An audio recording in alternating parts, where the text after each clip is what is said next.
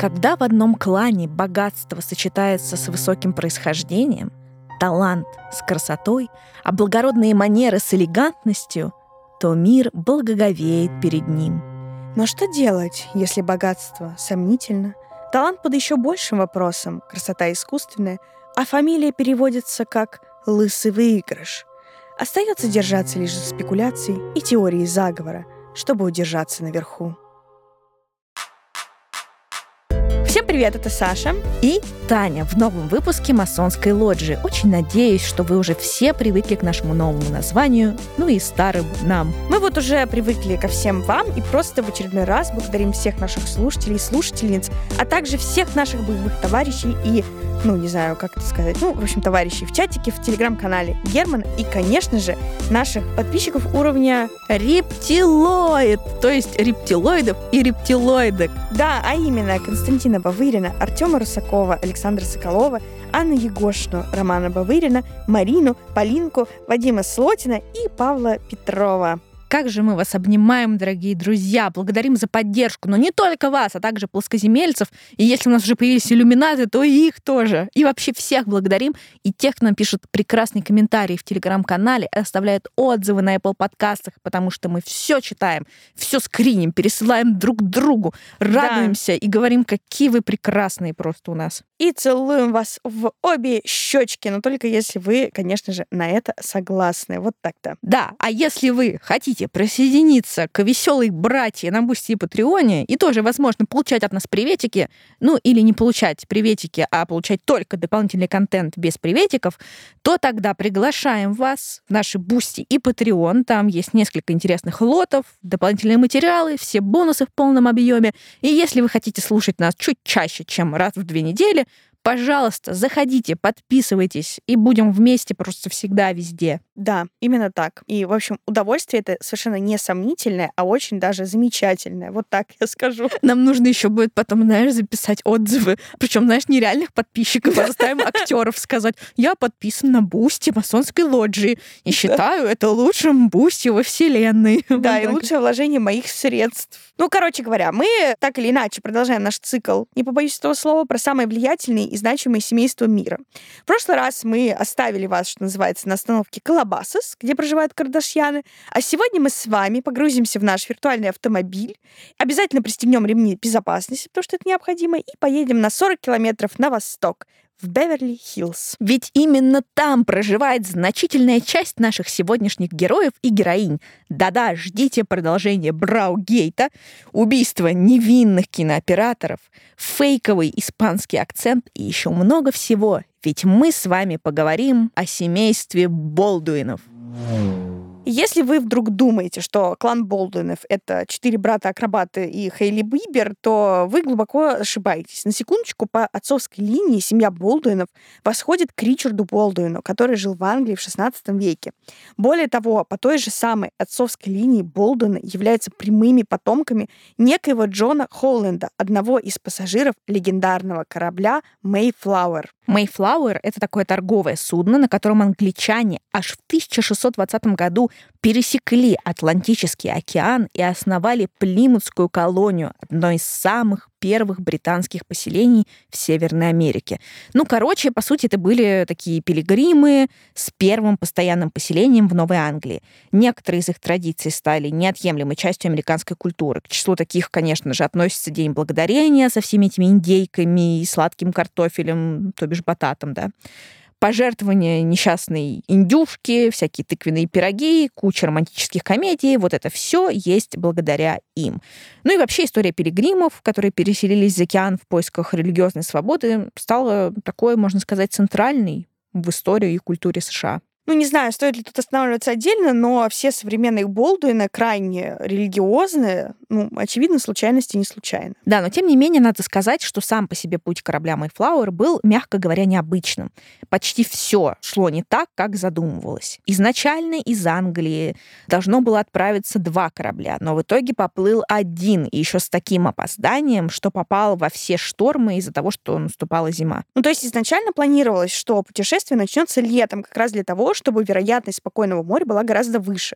Однако Mayflower почему-то задержался в британском порту на несколько месяцев. И по доброй традиции, как обычно происходило с Новым Светом, англичане изначально направлялись совсем по другому маршруту, но по дороге уже измученные и больные, пассажиры в главе с капитаном решили повернуть на юг и высадиться на полуострове Кейп-Кот, а не как планировалось на Гудзоне. Как вы понимаете, все эти прелюдии нам с вами нужны лишь для одного, для вскрытия любопытной теории заговора.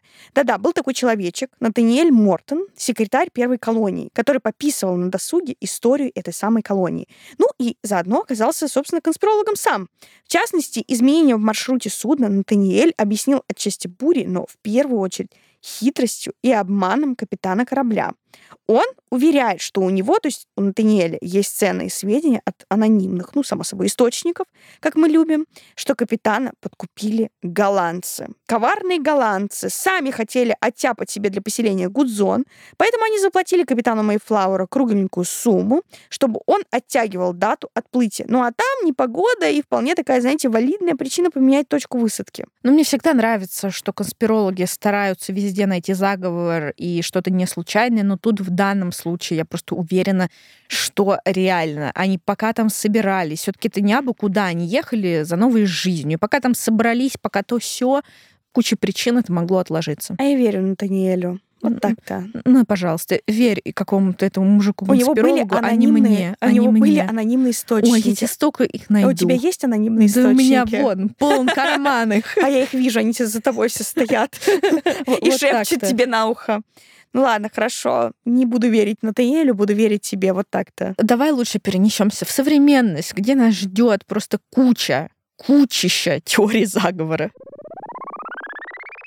Итак, старший брат голливудского поколения Болдуинов — это Алек Болдуин. Он актер, режиссер и писатель. А еще он лауреат премии «Золотой глобус» и «Эмми». А еще номинант на «Оскар» и «Тони». Ну, вы наверняка его знаете. «Босс-молокосос», «Привычка жениться», «Перл Харбор». Вот это вот все. И, наверное, не так уж удивительно, что самая главная теория заговора связана как раз с профессиональной деятельностью Алика. Речь, конечно, о трагедии, которая произошла в 2021 году на съемках вестерна «Раст», то есть «Ржавчина». Алик там числился, ну, честно говоря, до сих пор продолжает числиться продюсером, а заодно исполнителем главной роли. Итак, 21 октября 2021 года помощник режиссера дал Алику реквизитное огнестрельное оружие.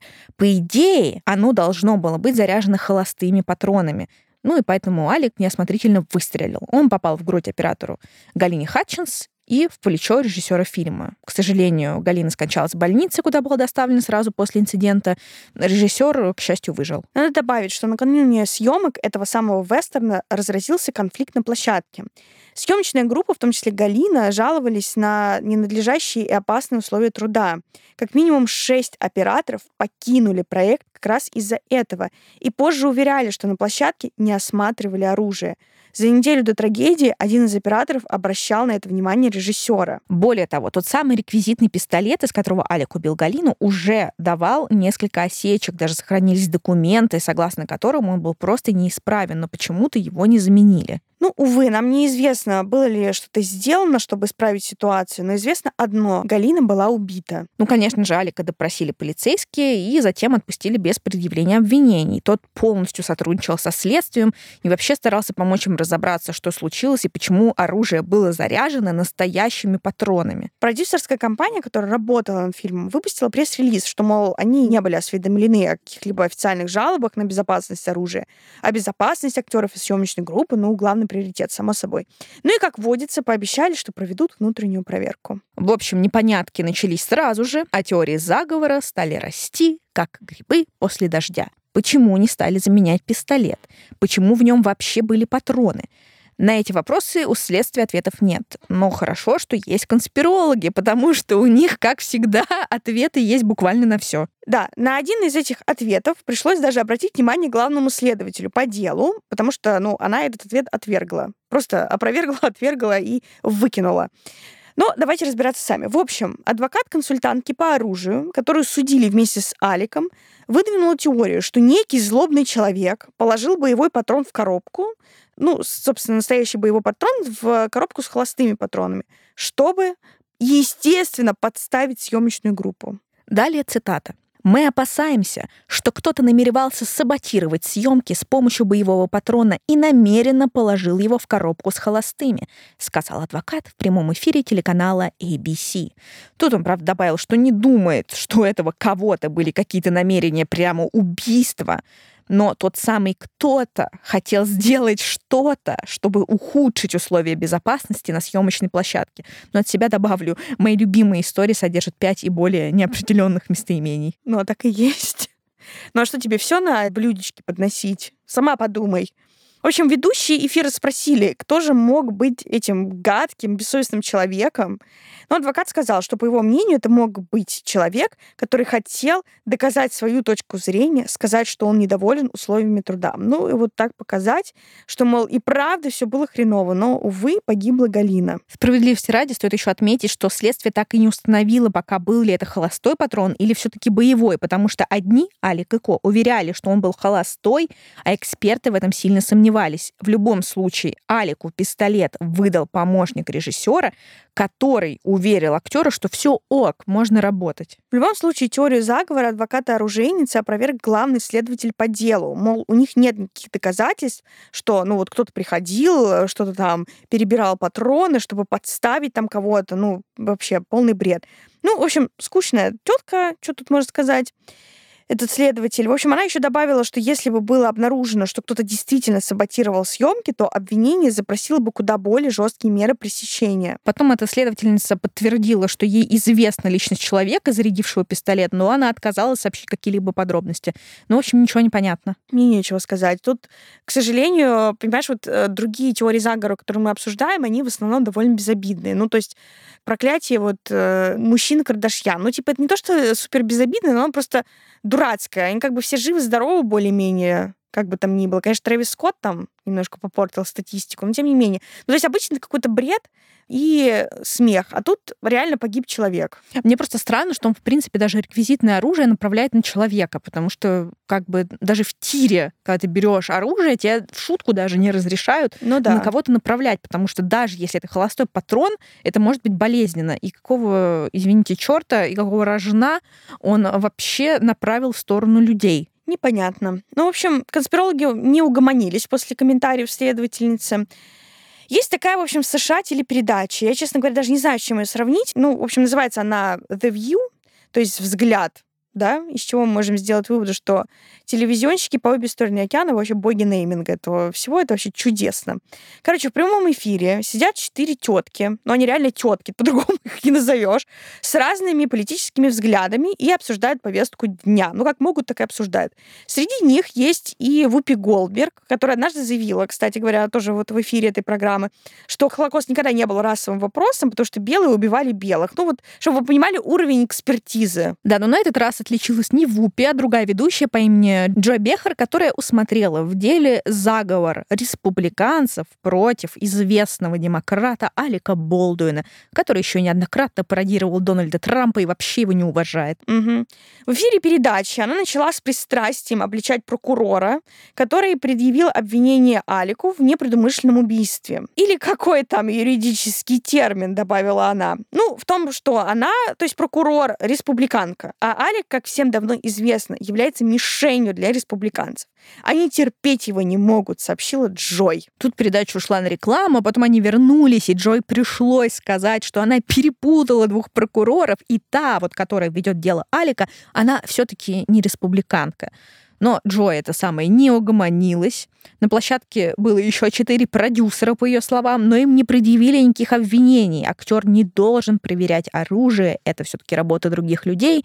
Ну, в общем, такое. Тем не менее, послушайте, я, в общем, этот The View, его смотреть просто невозможно. Там сидят реально вот эти тетки, которые, они просто голосят. Это, я даже не, это вот что-то по типу, наверное, вот время покажет, только они там сидят за столом, и, но примерно вот уровень экспертизы примерно такой же. Они высказываются по любому поводу. Вот какой повод не предложи, они высказываются. При этом у Вупи Голдберг черные всегда во всем правы. Вообще, несмотря, что бы они ни делали, они всегда во всем правы. У Джой вот этой вот самой, у нее во всем правы итальянцы, потому что она итальянка этническая. И, значит, а все остальные там, ну, там сидела еще одно время дочка Джона Маккейна, который тоже баллотировался однажды в президенты. Вот, она такая, типа, за традиционные ценности. Вот, она, значит, у нее во всем виноваты, да, демократы, республиканцы во всем правы. И, в общем, вот такой вот, они просто сидят и голосят. Саша, а ты считаешь, что их уровень экспертизы ниже, чем наш с тобой уровень экспертизы, этом... или сопоставим? Нет, он, конечно же, ниже, потому что они вообще ни о чем. Ну, ты знаешь, честно говоря, вот, знаешь, вот можно все что угодно говорить, что мы тут, э, типа, смеемся, путаем факты иногда, я как-нибудь иногда неправильно что-нибудь говорю, там, у меня иногда лажает микрофон. Да, там, я, еще... а я вообще как бы, Да, знаешь... но я никогда в жизни не могу себе представить, что, вот, знаешь, просто сесть и сказать, знаете, Холокост не был расовым вопросом, вы, вы должны это понять. Вы должны это понять и уразуметь, сказала черная женщина в эфире национального телевидения.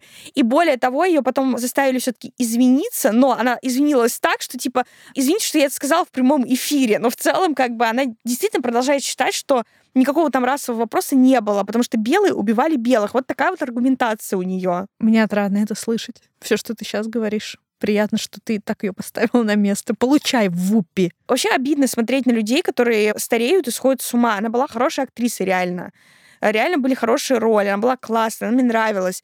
Но как бы старость берет свое, она реально сошла с ума, что тут можно сказать. А надо было как Пэт, до последнего держаться. Блин, Пэт Но она до сих пор держится, что тут можно сказать. Она до сих пор там сидит, ее никто не выгнал. Ей там запретили посещать эфиры, по-моему, на неделю или на месяц после замечания про Холокост. Но ничего, она вернулась, и все нормально у нее по жизни. Ну, больше не замечает ничего про Холокост. Ну да. Ну, короче, в любом случае, 1 февраля 2023 года стало известно, известно, что прокуратура выдвинула обвинение Алику и консультанту по оружию по двум пунктам статьи о непредумышленном убийстве. Алик тут же признал свою вину, однако уже вот этой весной, в апреле, с него сняли все обвинения, и тогда же возобновились съемки. Однако хоть что-то хорошее из этой ужасной истории все-таки последовало. Например, в Голливуде были пересмотрены условия работы с огнестрельным оружием, и Комитет по безопасности гильдии режиссеров Америки обновил инструкции по безопасности, которые передали другим гильдиям, а также создали горячую телефонную линию гильдия киноактеров также вела круглосуточную горячую линию и учредила группу безопасности для своих членов. Ну, короче, я не знаю, я не думаю, что тут был какой-то заговор, хотя, я не знаю, Алекс странный. Вот правда, мне не дает покоя то, что он направлял оружие, даже реквизитное, на людей. Это странно. Это странно. Но еще учитывая, что у них действительно были уже проблемы с безопасностью, были проблемы с конкретно этим пистолетом. Вообще непонятно, кто чего там, кому дал, зачем. Может быть, действительно был кто-то, кто пытался там что-то сделать. Непонятно. Ну зачем и с какой целью кому это выгодно, тоже непонятно. Ну, не знаю, может быть, они действительно просто не предполагали, что произойдет убийство, думали, что сейчас вот он выстрелит, все поймут, что это не холостой патрон, а боевой, все всполошатся и закроют проект, и, не знаю, выплатят им компенсацию, не надо будет работать, а денежки они все равно получат. Хорошая теория. Оставляем ее. Спасибо. Не оставляют в покое конспирологи и жену Алика по имени Хилария, с которой он сделал аж семь детей. Это еще не учитывая старшую дочь актера от Ким Бессинджер, то есть у него всего восемь детей. Да, короче, эта Хилария тетка прям очень странная, прям, прям максимально странная. Впервые о ее странностях заговорили в 2020 году. Именно тогда она стала чаще появляться в медиа как самостоятельная единица, а не как просто такое, знаете, приложение к Алику, не как его жена и мать многочисленного выводка. Она рассказывала, что родилась на Майорке, не знает, что означает, прости господи, кукумбер на английском, ну, то есть огурец, занимается бегом просто для веселья, танцует фламенко, ест паэлью, много тренируется, ну вот и все такое. И вот это все она сообщила телезрителям с испанским акцентом. Казалось бы, ну что такого испанский акцент, да? Но проблема в том, дорогие друзья и подруги, что эта Хилария родилась в Бостоне, а среди предков у нее зарегистрированы только англичане, французы, немцы, ирландцы и словаки. Испанцев нет, как видите. И вообще, что называется по паспорту, она Хиллари. И самое прекрасное в этом, что этот обман вскрылся благодаря так называемому эффекту Стрейзенд. Да, в двух словах, это такой социальный феномен, когда попытка изъять информацию из публичного доступа приводит лишь к ее более широкому распространению. Термин появился еще в 2003 году, когда Барбара Стрейзенд, ну, то певица, обратилась в суд с требованием взыскать с одного там фотографа 50 миллионов долларов, так как он выложил фотографии ее дома на своем сайте среди прочих снимков побережья Калифорнии. До того, как адвокаты подали в суд, фотографии с домом Стрейзен была скачана с сайта проект всего шесть раз. Причем два из них были произведены самими адвокатами. И мало того, что суд отклонил требования Стрейзанд и потребовал, чтобы сама же она компенсировала судебные расходы фотографа, в результате распространения информации об иске фотографии дома Стрейзанд была скачана 420 тысяч раз. Ну, собственно, вот вам эффект Стрейзенд настиг нашу дорогую Хиларию. Короче, она выложила в запрещенном экстремистском на территории РФ Инстаграме свою фотку в нижнем белье со своим трехмесячным сыном, и при этом выглядела, ну, очень подтянутой и стройной. На это обратила внимание комикеса Эми Шумер. Она сделала репост этой фотографии, пошутила что-то там в духе, что это фотография, ну, какая-то слишком постановочная, и после трех месяцев после родов люди так не выглядят.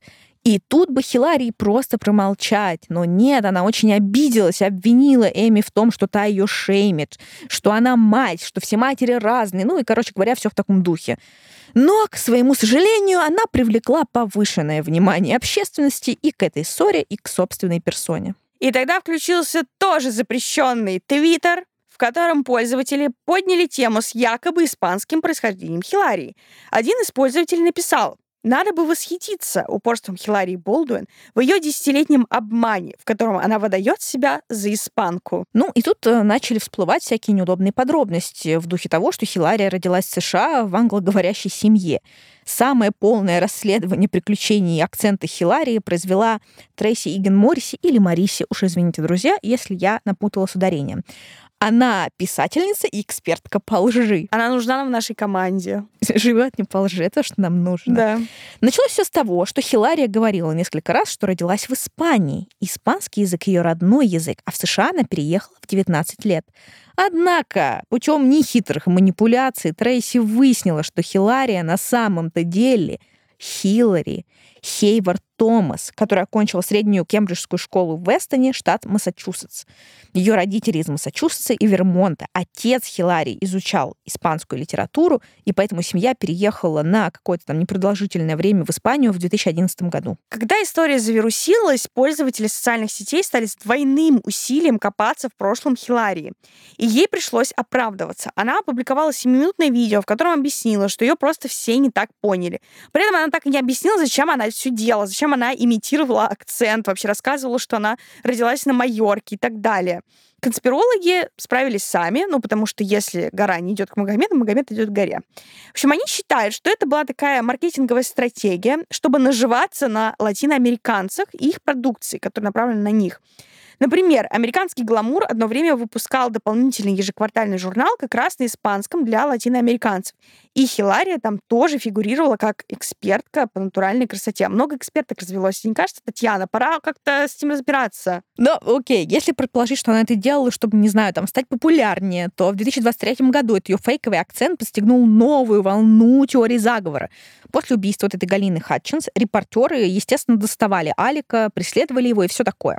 И вот в Нью-Йорке Хилария вышла к папарацци, буквально закрыла своего супруга грудью и начала общаться со всеми вот все с тем же своим испанским акцентом. И многие решили, что это было сделано, чтобы привлечь к себе дополнительное внимание и чтобы ее муж Алекс смог незаметно покинуть квартиру. А кто-то разглядел, как Алик довольно улыбался, когда покидал квартиру. Просто дьявол и дьяволица, не меньше. Ой, не знаю, она мне нравится. Она как-то вот умеет жить весело. Мне кажется, она как такая, знаете, есть э, в мультсериале American Dad, американский папаша, персонаж по имени Роджер, пришелец, у которого 500 личностей. И мне кажется, Хилария, она такая Роджерка, которая то вот сегодня она испанка, там завтра она какая-нибудь марокканка будет. В общем-то, просто веселится и живет. Ты знаешь, я согласна, меня просто смущает одно, что ладно, она делала просто бы испанский акцент и говорила бы с испанским акцентом. Хотя мне кажется, что это довольно сложно, когда ты постоянно имитируешь речь и постоянно должен как-то в подсознании держать вот это, что ты должен говорить с испанским акцентом сейчас.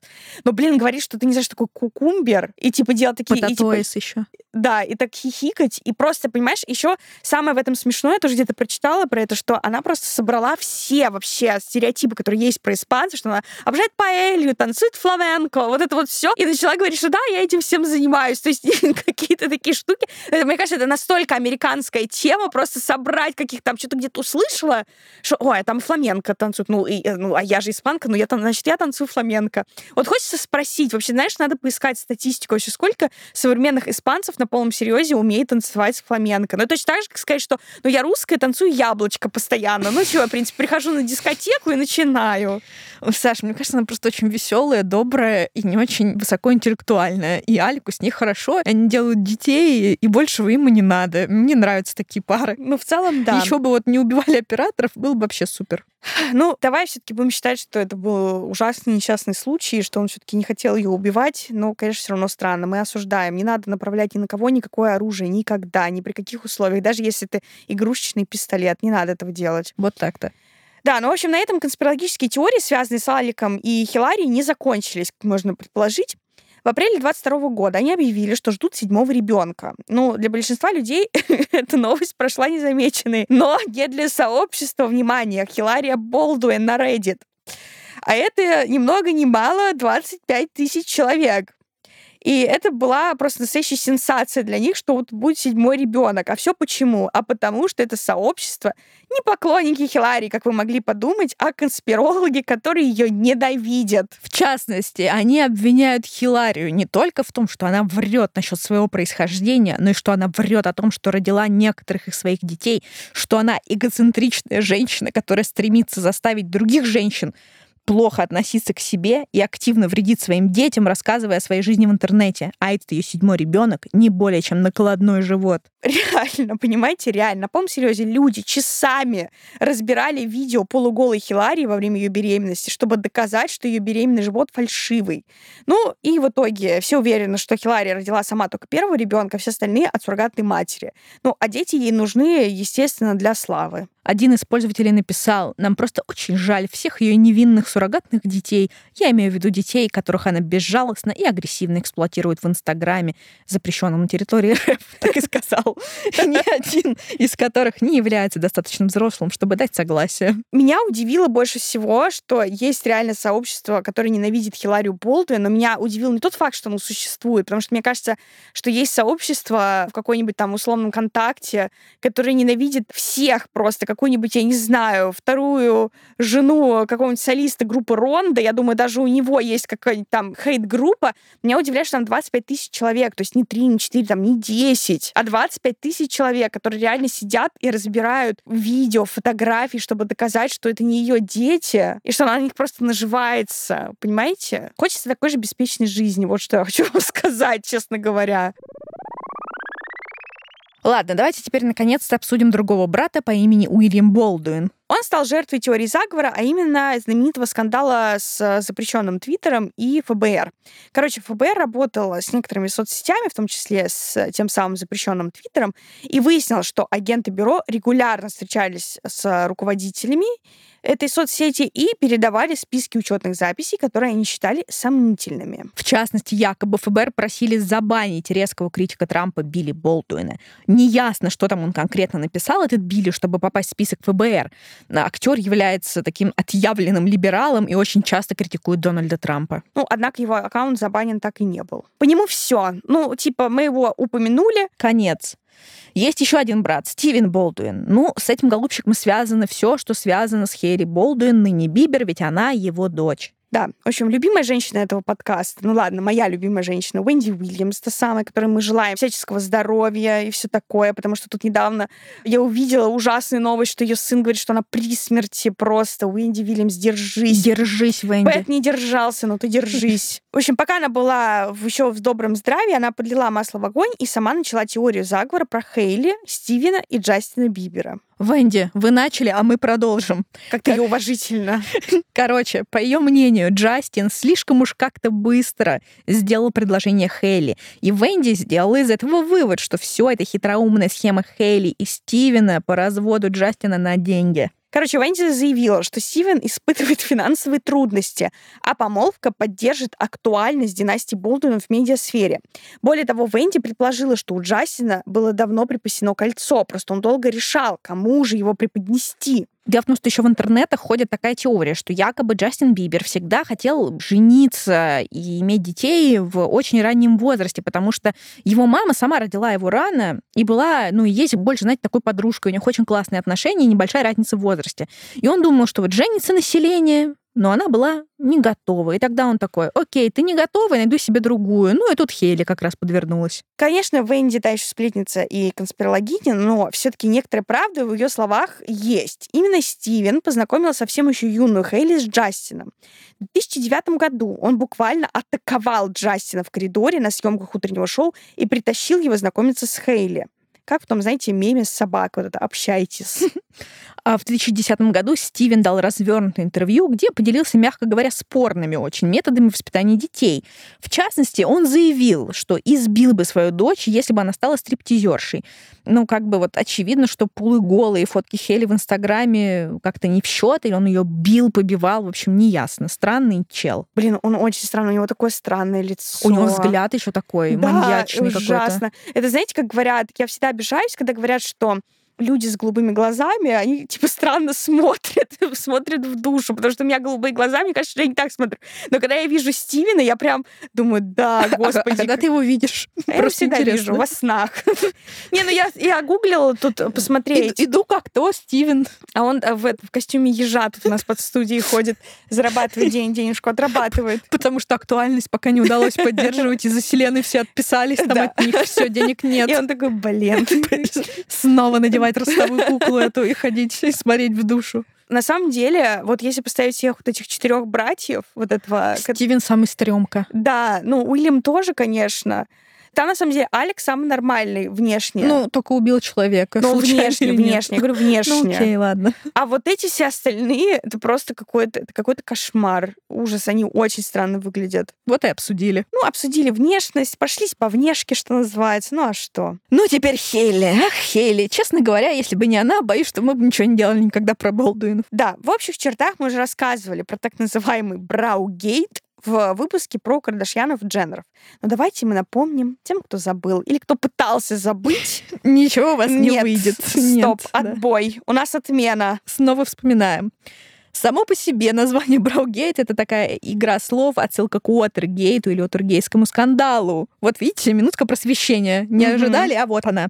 Короче говоря, во время президентской кампании избирательной в 1972 году выяснилось, что республиканец Никсон прослушивал демократов, все это выяснили СМИ и опубликовали. И Никсон в результате отправился в отставку и стал единственным президентом США, который прижизненно, досрочно прекратил исполнение своих обязанностей. Ну, то есть даже Трамп, по сути, этого да, не сделал. Да, он держался до конца. Понимаешь, вот мы ему говорили, Дональд, ладно, мы еще тогда ему не говорили, мы мысленно ему говорили, Дональд, Держись. держись. И И он, вот, держи... да. он вцепился своими ручками в это кресло в овальном офисе и сидел вот так держался. Даже уже Мелания ушла от него, или там, ну не ушла куда-то там, она ис- исчезла. Он Если она держался. была вообще, да. Ну да. Да, ну короче, а вот второй корень слова гейт стал суффиксом, который используется для названия новых скандалов. Вот оттуда и взялся браугейт. Скандал с бровями.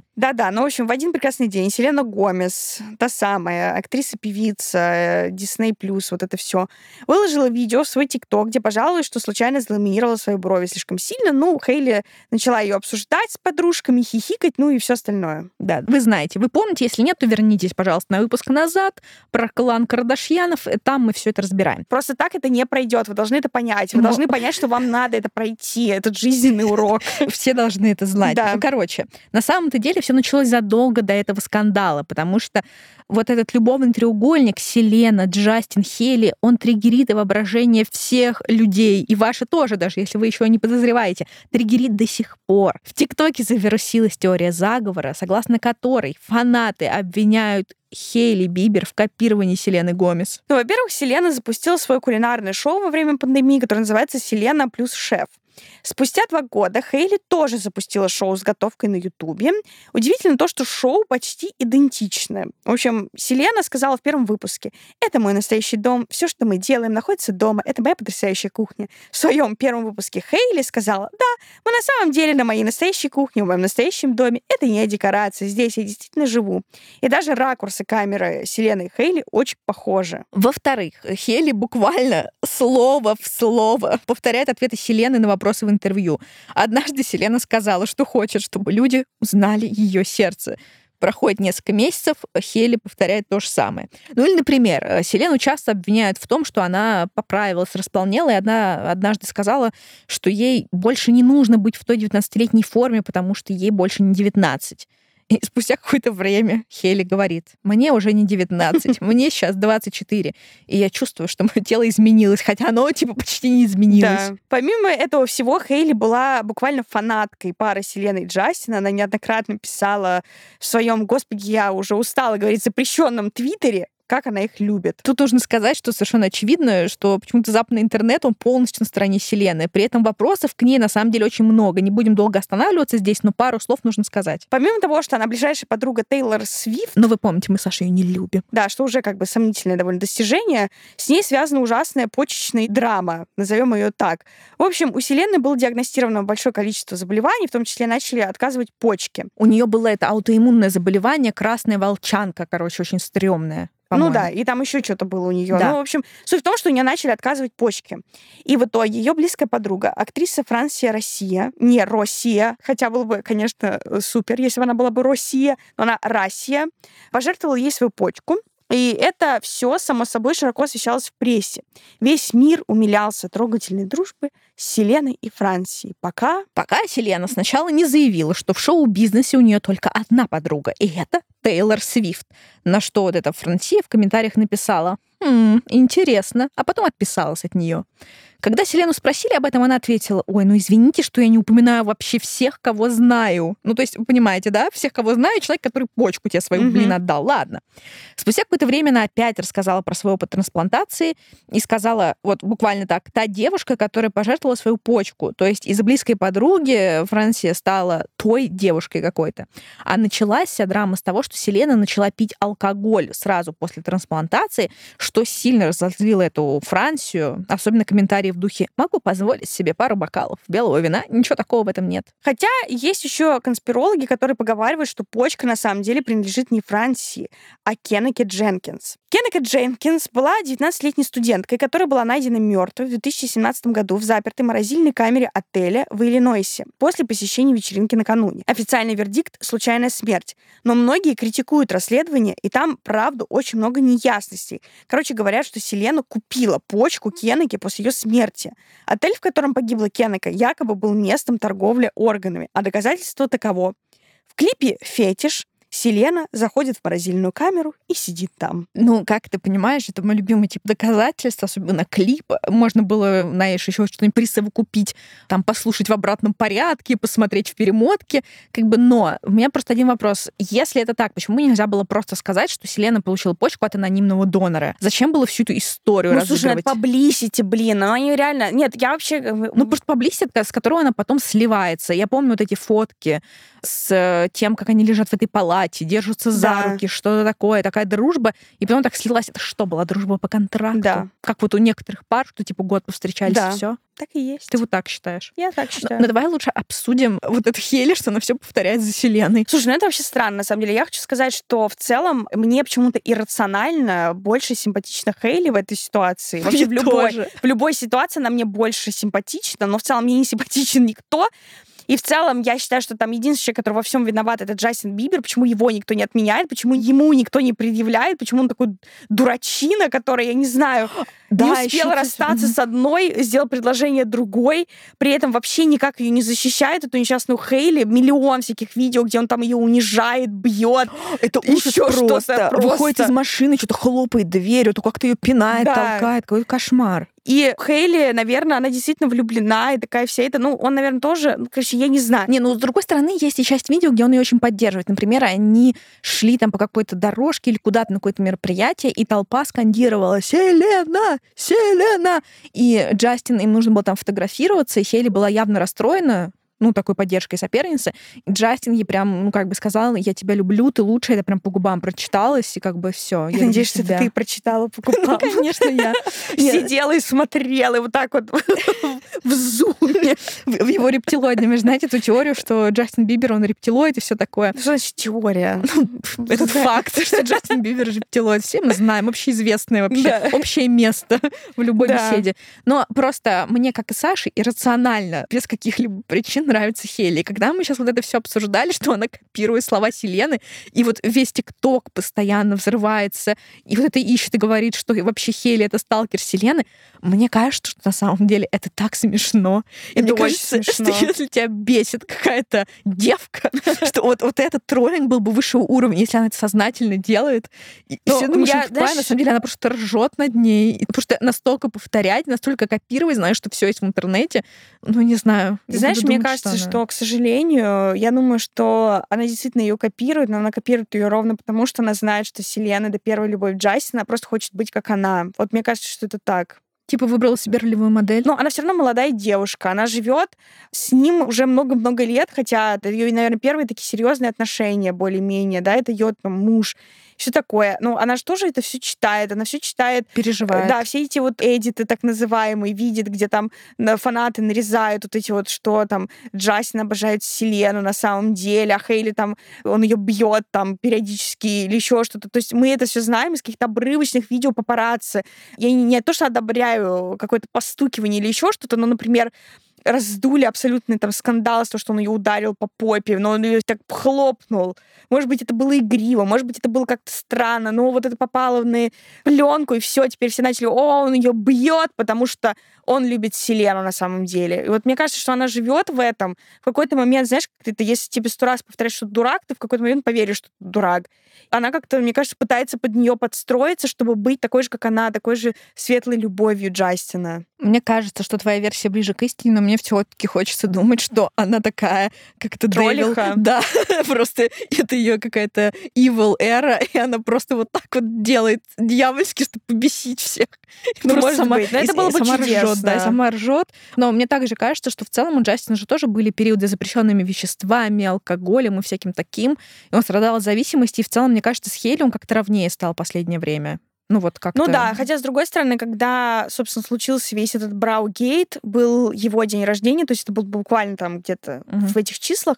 И, опять же, конспирологи, мои любимые, зашли в его запрещенный Инстаграм на территории РФ и обнаружили, что он выложил какое-то количество фотографий со своего праздника. Там была только одна фотография с э, женой, с Хейли, и то, где она была обрезана, то есть там был такой прям кусочек ее торчал. Все остальное были фотографии с его друзьями, и потом мы заметили, что он выложил в сторис какую-то фотографию с Хейли, где они там стоят вдвоем, и там все отметили, все фанаты ахнули от того, насколько он там несчастный на этой фотографии. А на фотографии с другими людьми он очень веселый. Может быть, он психопат, который ее доводит. Ну, слушай, про Браугейт, ну, совершенно очевидно, что они сделали специально. Кайли Дженнер и вот Хейли. Они выложили эти брови несчастные. Вот, поэтому мне кажется, он заигрался. Он все время повторяет за Селеной, Да. и потом выложила это. это. В общем, мне кажется, что Джастин вполне мог просто выбеситься и сказать, блин, и так это уже невозможно читать. Везде мне суют эту Селену, там все такое. И ты просто берешь и накануне моего дня рождения подливаешь, даешь ему вот это пшено, просто даже не пшено, вот так вот высыпаешь из мешка вот так пшено этим курам, и они просто тут вот едят, и, и вообще... И снова нас полощет во всех Да. СМИ. А Она такая, типа, блин, Джастин, это было так угарно. У меня такие тупые брови были. Я хотела поржать. И вот поэтому мне хочется верить, что, ну, как бы такой троллинг Ну Короче, да. я не знаю, почему мне нравится Хейли Бибер. Не так, как и тебе, мне не нравится никто. Но в этой ситуации иррационально. Да. Я на стороне Хейли. Мне кажется, это реально просто так тупо. Я даже помню, в ТикТоке был тренд, когда там совмещали фазы Луны на момент рождения, и всегда у тиктокеров, которые откуда-то знают точную дату и время рождения и Джастина, и Селены, и Хейли, вот всегда эти фазы Луны полностью совпадали у Джастина и Селены, и полностью не совпадали у Джастина с Хейли. Ну что можно сказать? Не знаю. Я за Хейли. Я team тоже. Хейли. Team Хейли.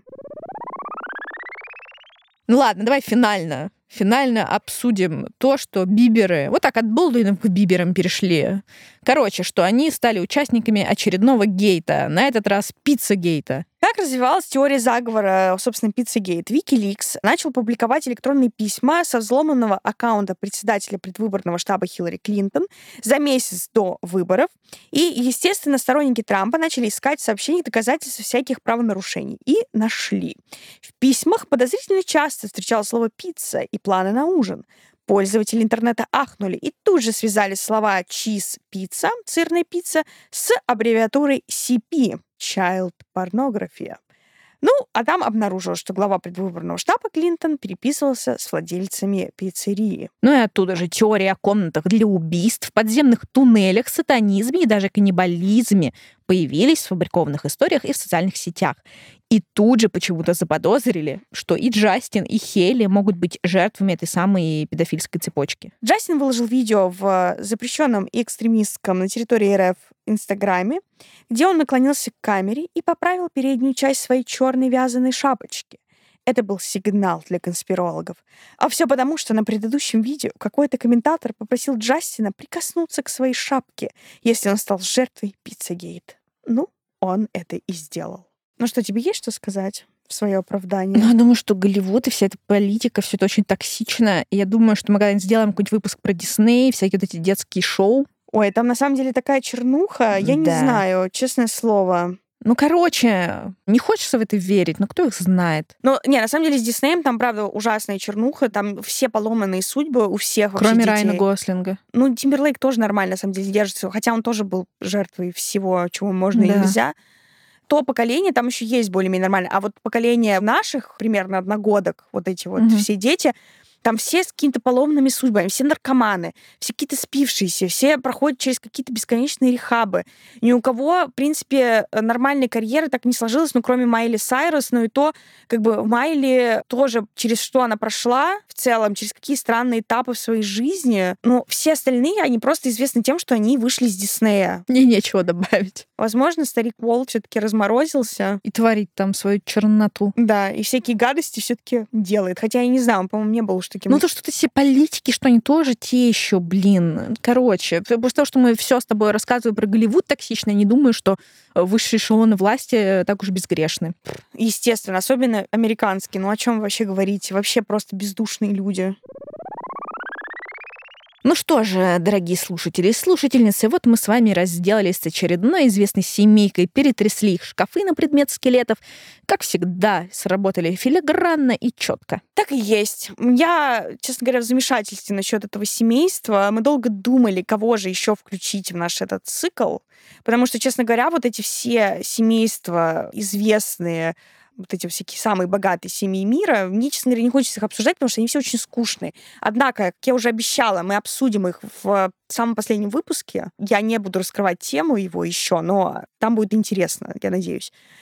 Но, короче говоря, мы включили этих Болдуинов, и, конечно, там просто настоящий треугольник. Вот Хилари, Алек и Хейли, это, знаете, три кита, на которых держится весь этот клан, потому что все остальные точно такие же скучные, неприметные людишки. Вот так я скажу, вот так я их оскорблю. Кину им в лицо это да, ну, конечно, не Кардашьяны, что уж сказать. Ну да, в Кардашьянах там просто каждый чем-то отличился, а тут как бы, ну... Ну, хоть какие-то киты, а уж этот бермудский треугольник с Селеной, Джатином, Хейли, а также ламинированными бровями, ну, то есть мы все там пропали против своей воли.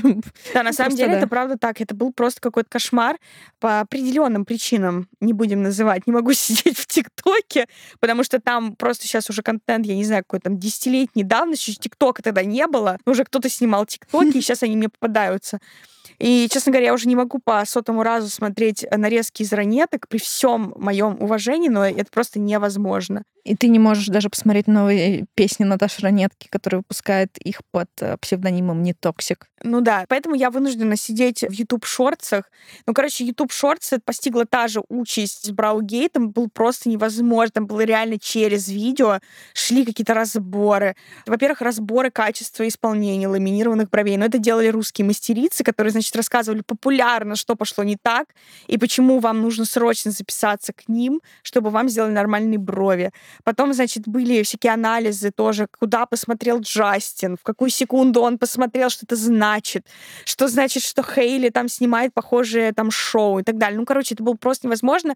И против моей воли я стала соучастницей. Мне еще нравится, как там какие-то старые видео, где реально там Селена и Джастин стоят, обнимаются, где-то на заднем плане Хейли, типа с журнала были на обложке Селена и Джастин, как такая реально сталкерка какая-то молодая, малолетняя. Да, чудесно, просто чудесно. А потом пошли всякие видео, как, значит, Хейли перекроила свое лицо якобы, и какая она, значит, падла, что, значит, Селена натуральная красотка, ну, так они говорят, Извините, я так не считаю, но тем не менее. А Хейли, значит, обрезался нос, выкачала себе эти комки биша, или как они там называются, и вот стал такой ненатуральный, и прокралось сердце Джастина. А потом, конечно же, вспоминают всех этих Дженнеров и Кардашьянов, и Джиджи Хадид, которая тоже в этом участвовала, которая тоже поспособствовала вывозу Селены, как знаете, этой, вот эти как невесту крадут, ну, на свадьбу, а тут, наоборот, ее выкрали, чтобы свадьбы не случилось.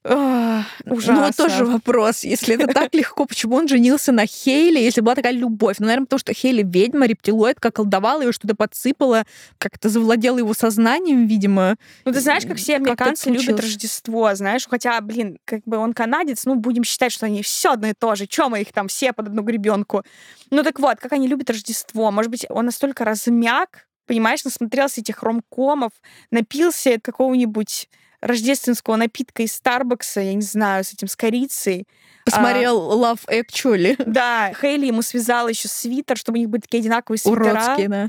Да, и вот они сидели-сидели, и он подумал, «А нахрен мне нужна эта селенка. Которая нервом не мотает Которая постоянно. вообще в Дубае. Но вообще тоже, с другой стороны, вот почему, если они встречались, вообще почему она, в принципе, полетела в Дубай на Новый год, на Рождество, без своего, как бы, парня. Ну, то есть я понимаю, что это нормально, что там пара проводит, как бы, да, но... время по отдельности, но как бы это странно. Мне кажется, что, в принципе, Новый год, Рождество — это такой семейный праздник.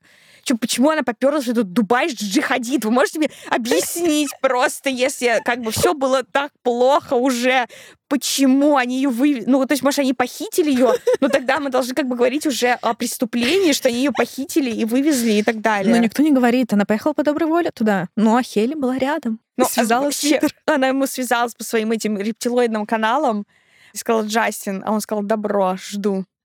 Но она приехала и все. Короче говоря, я не знаю, мне вообще Джастин и Селена Мне понравилось, Гомес... как ты реконструировал сцену этого предложения Хели. Я думаю, все так и было. Я считаю, что Джастин Бибер лишний, и девчонки должны дружить между собой. Да, но чисто визуально согласись, что Джастин и Хейли выглядит лучше, чем Джастин и Селена. Вот для меня Да. пара Джастина и Селены это примерно как Орландо Блум и Кэти Перри. То есть это два человека, которые никогда в жизни не должны были встретиться, замутить, и чтобы у них что-то было. это даже, ну, как бы самое, знаешь, то, что мы не обсудили в предыдущем выпуске, это Тимати Шаломе. И Кайли Дженнер. Да, и вот этот слух про Москву. Господи, Тимати, бегите, она стигнет проклятие. Ну, короче, вот это самая несовместимая пара. Потом Кэти Перри, Орландо Блум, потом Джастин Бибер и Селена Гомес. Вот так вот. А Джастин и Херри выглядят очень органично. Да. Они такие симпатичные. Они немножко такие хиповые, какие-то Да. вайбы. Они же Она при- одеваются Да, прикольно. да. Ну, такое. А Селена одевается не прикольно. И она вообще, это сейчас не безотносительно того, что она там поправилась, это я вообще как бы не, не- Да. абсолютно не обсуждаю, но она реально просто шар. У нее абсолютно круглое лицо, просто по циркулю, но она просто у нее такое, она там, неважно, была она худая там или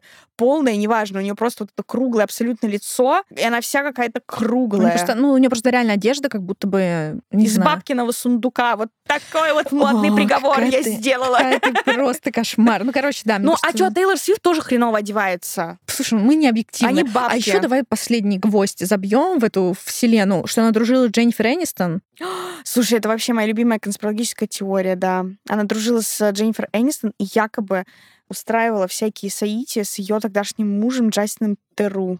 Представляете, вот и дружи с ней. То есть вот Дженнифер Энистон там, да, вот с ее мужем там что-то мутила, плюс кинула эту свою подружку, которая ей почку отдала, а вы считаете ее все еще олененком. Слушай, все, нас придут и отменят фанаты Селены. Блин, я очень надеюсь, что просто в России не так много фанатов Вселенной и не так много фанатов Тейлор Свифт, и нам не придется с ними сражаться. Вот пострашнее были фанаты Боярского, я тебе так скажу. Вот тут вот действительно было страшно. Кстати, видели, друзья, новую фотку Винсана Касселя со съемок фильма про мушкетеров? Мне кажется, это не Винсан Кассель был даже. Я Так. думаю, что это был Михаил Боярский, который прокрался Михаил Сергеевич, кажется, да, так его по батюшке. Это он был. Да, он поболел за «Зенит» и поехал сниматься. И для того, чтобы окончательно мне отомстить и все испоганить, исполнил там роль Атоса, моего любимого. Да, он подумал, о, ну, Татьяне я все покажу, чем я владею. Вот такое, друзья, у нас заключение нетипичное получилось. В общем-то, что я хочу вам сказать. Подписывайтесь на наш телеграм-канал Масон Балкон через Кей, на Boosty, Patreon. Оставайтесь на связи, слушайте нас, пишите нам, рассказывайте, что вы думаете. И простите, если мы ваших любимых тут обидели. Ну вот Да. такие вот мы, простите нас, ради бога. И последнее, что я замечу на полях, балкон через K, как все, что связано с Кардашьянами, все через K. Все через K. Всем пока, целуем крепко, обнимаем, если вы согласны. А если не согласны, то не обнимаем и не целуем. Вот так вот, наказаны. Пока. Нет. Пока.